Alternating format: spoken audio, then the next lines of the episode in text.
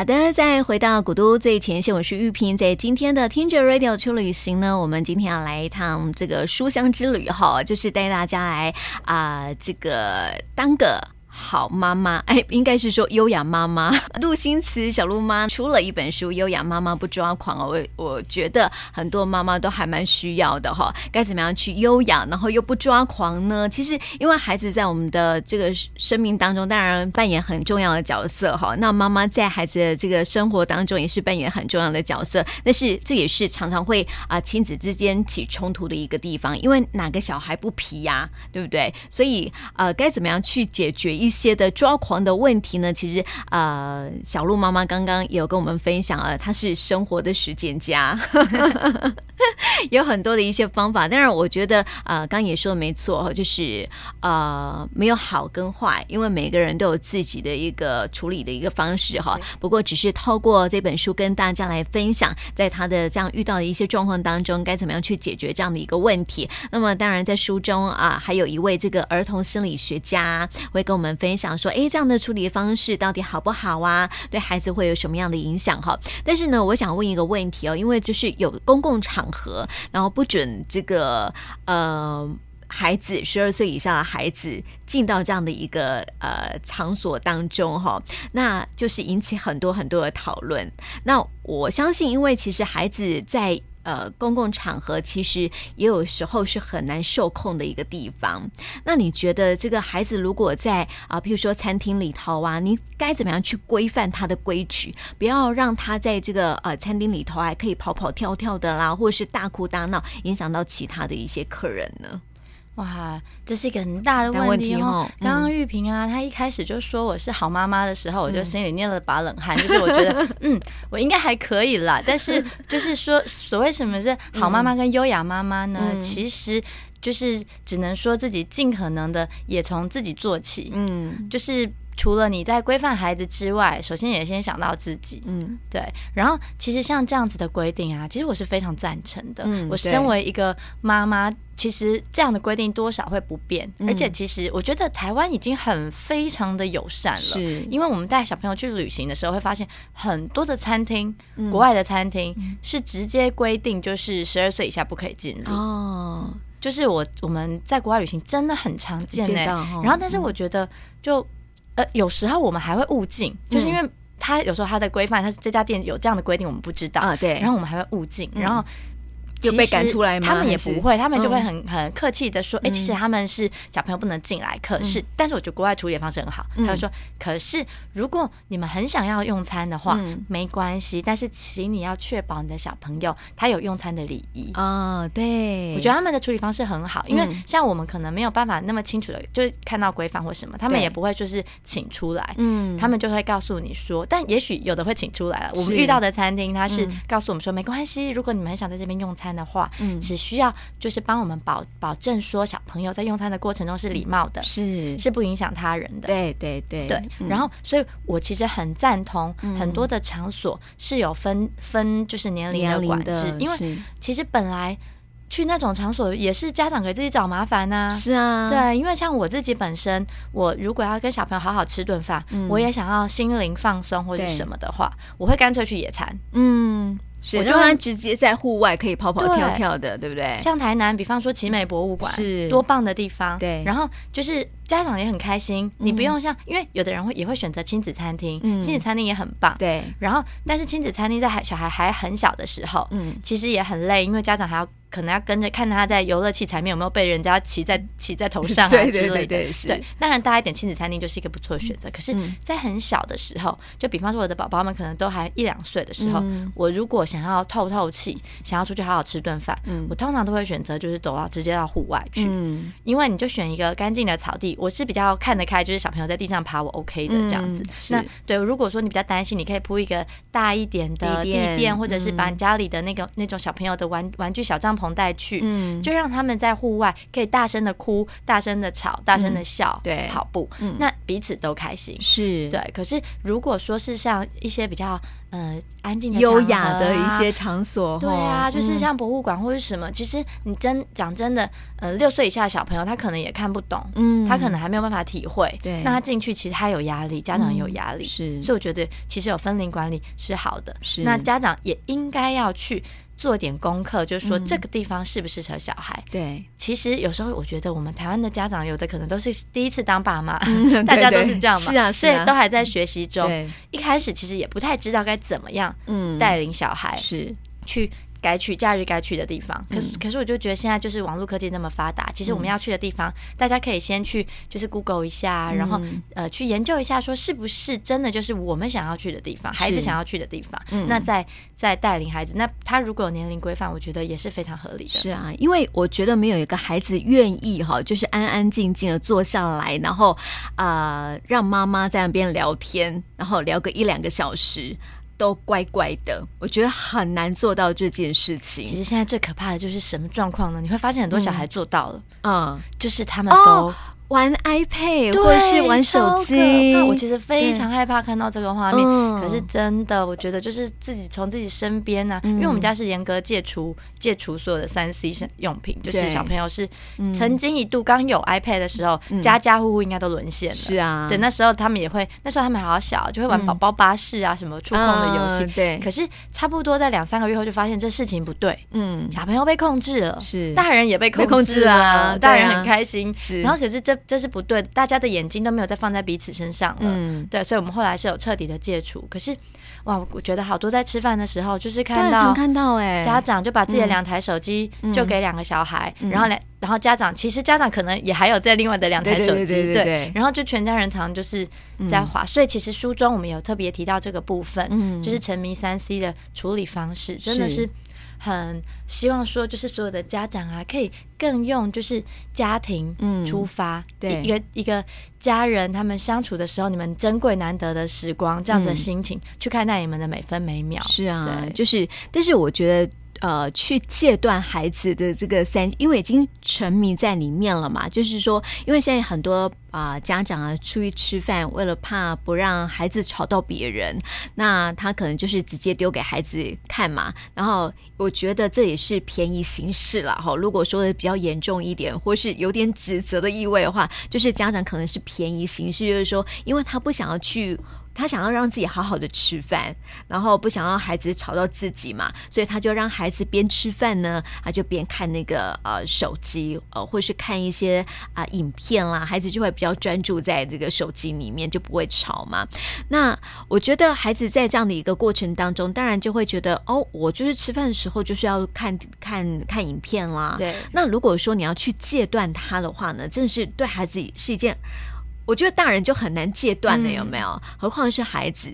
那他在这样的一个戒断期，像你在啊、呃、实施那个呃离开手机那段时间呢、啊，会不会孩子会有那种呃戒断症状出现？完全就是一种、嗯、你知道毒瘾发作的感觉，对，就是超好笑。我们那时候还把我们小妹妹拍下来，嗯、就拍了很多她。就是其实她当当当时就是那可能那。那几天，其实几天而已了。对，就是那几天，大概拍了十支影片，就是有他在各个地方、各个环境，然后突然想到那时候是 iPad 嘛，对，我要玩 iPad 就开始爆哭，然后呢就会有各种一系列的行为，就脱自己衣服、扯自己头发，因为其实有点哭不出来，还要把自己弄得更惨，让自己可以哭出一点眼泪，这样。拉自己的脸皮、挖自己的嘴巴，然后一边生气，然后接下来就是发现，但是其实我们是没有很直接的要去硬要戒断它，其实是用引导方式，可是因为觉得太好笑了，有时候。故意闹他一下，故意在他面前说：“现在不能玩 iPad。”他就崩溃了，然后就就是会看一下他的，因为他那时候很小，他那时候才一岁半，真的非常小。因为那他就是他们出生的时候，那时候刚好就是有 iPad 的时候，然后所以就是我们得到了一台，我们买到了一台 iPad 的时候，就是新奇到不行，全家人都就是围着那台 iPad，就觉得是好好玩。你看十年前的事，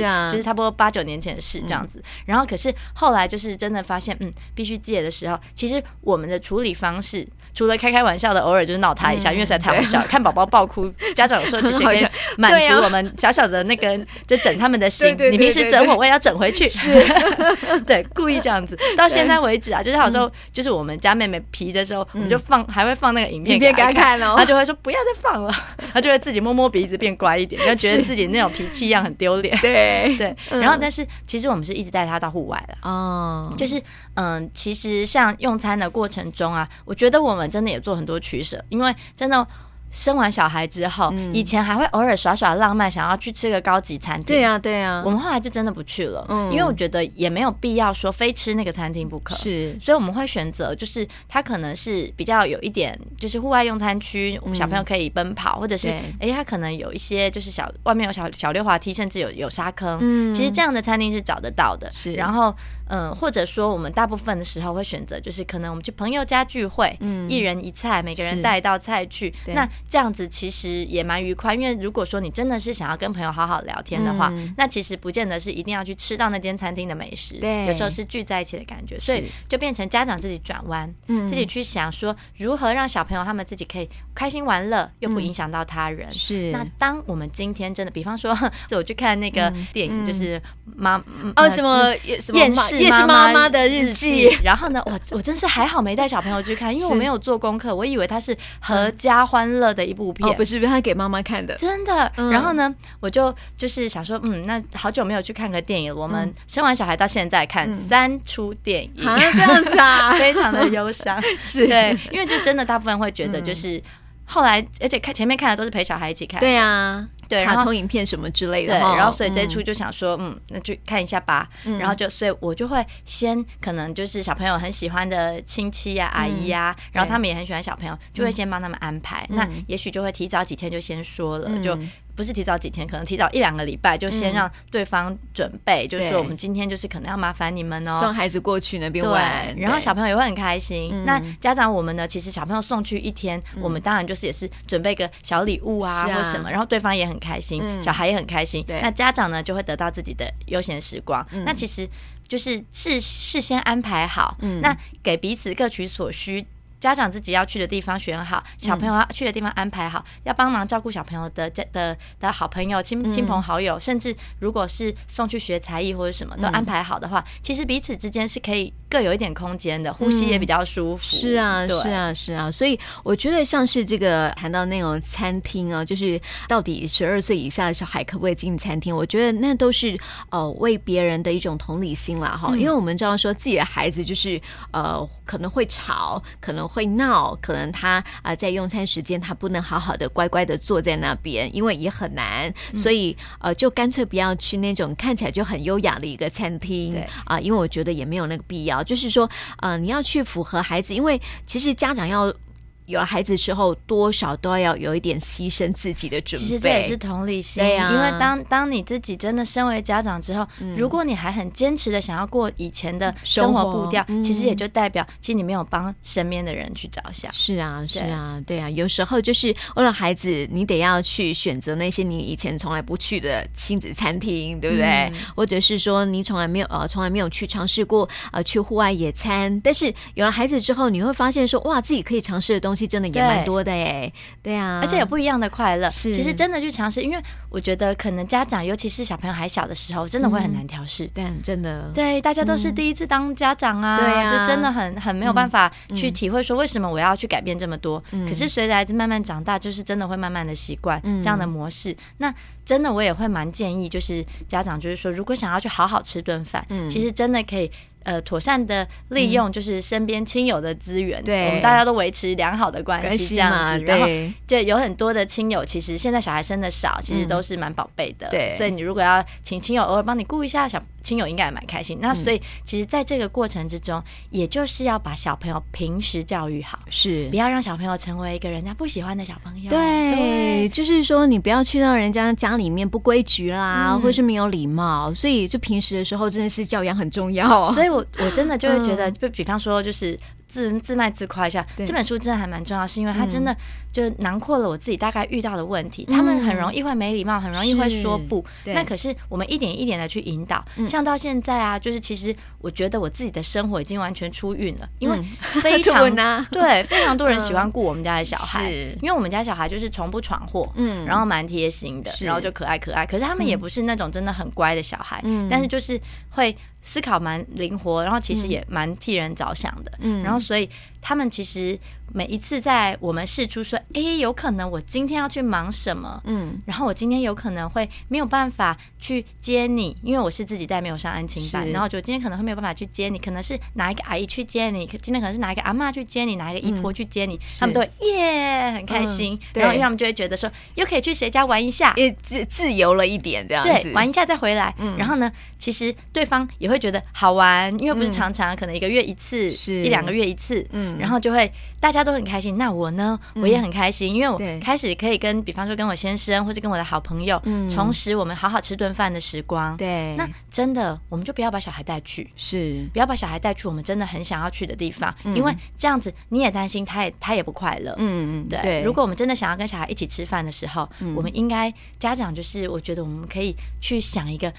小孩跟我们都可以接受的环境，退一步。可是你当你真的要去吃一个很高级的餐厅或什么的时候，嗯、其实要被为多为别人想一点。是啊，是啊。而且我觉得，呃，就是在教养孩子的过程当中，因为我们今天好像都讨论到一个重点啊，就是同理心，嗯、对不对？就是当你能够培养孩子一个同理心的时候啊，他真的就变成人见人爱的孩子哎。对，因为他到别人家里面的时候啊，他就会有规矩，他会知道说：呃，这里不是我的家，那我在呃跟人家相处的时候，我应该怎么样的方是才比较有礼貌，我觉得这样子呃教出来的孩子啊，就是呃人人都很欢迎哦。那我觉得还有一个重点就是说，一定要跟呃这个不管是孩子的同学的爸妈有一个很好的一个互动之外，跟自己啊、呃、当然跟自己的亲戚啊要有很好的互动啊，跟孩子的爸啊、这个同学的爸妈啊也应该有很好的互动。哎，搞不好这个有时候啊啊、这个自己孩子要到。别人家孩子，对啊，去去玩，对啊，因为真的就是就是，而且其实。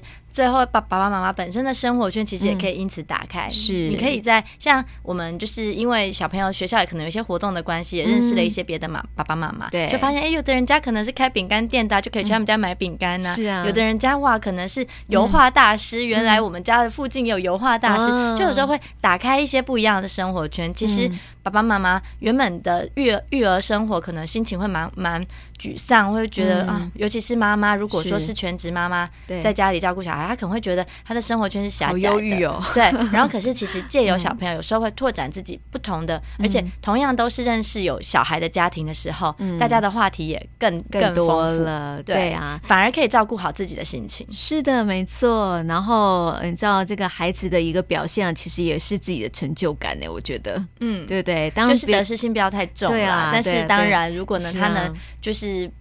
多为别人想一点，爸爸妈妈就会觉得哇，嗯，很开心。对呀、啊，是啊，就是当别人称赞自己的孩子的时候，爸爸妈妈就会觉得好有成就感哦。而且我觉得，呃，就是说，因为呃，在这样的一个过程教养的过程当中啊，还是得要多花一点时间了哈、哦。就是说，你要慢慢去循序渐进去引导他，我觉得还是得要多花一点时间。但是我觉得啊、呃，花一点时间是有必要的，总比很权威式的告诉他你不可以。然后硬是让他怎么样？他现在还小的时候啊，他会。呃，去就是顺从你的话，但是等他长大之后啊，你他觉得你的权威在他的面前一点一点消失的时候啊，他就觉得我不要再听你的话了，就是会开始就会变反抗跟逃离。是啊，那我相信是所有的父母都不乐见的。没错，对，所以，我们待会哦，我还想跟大家来分享，其实呃，在书当中啊，呃，除了 Part One 是抓狂篇之外，哈，Part Two 是暖心篇呢，到底是怎么样的？一个暖心的方法呢，我们待会再跟大家来聊一聊喽。先休息一下。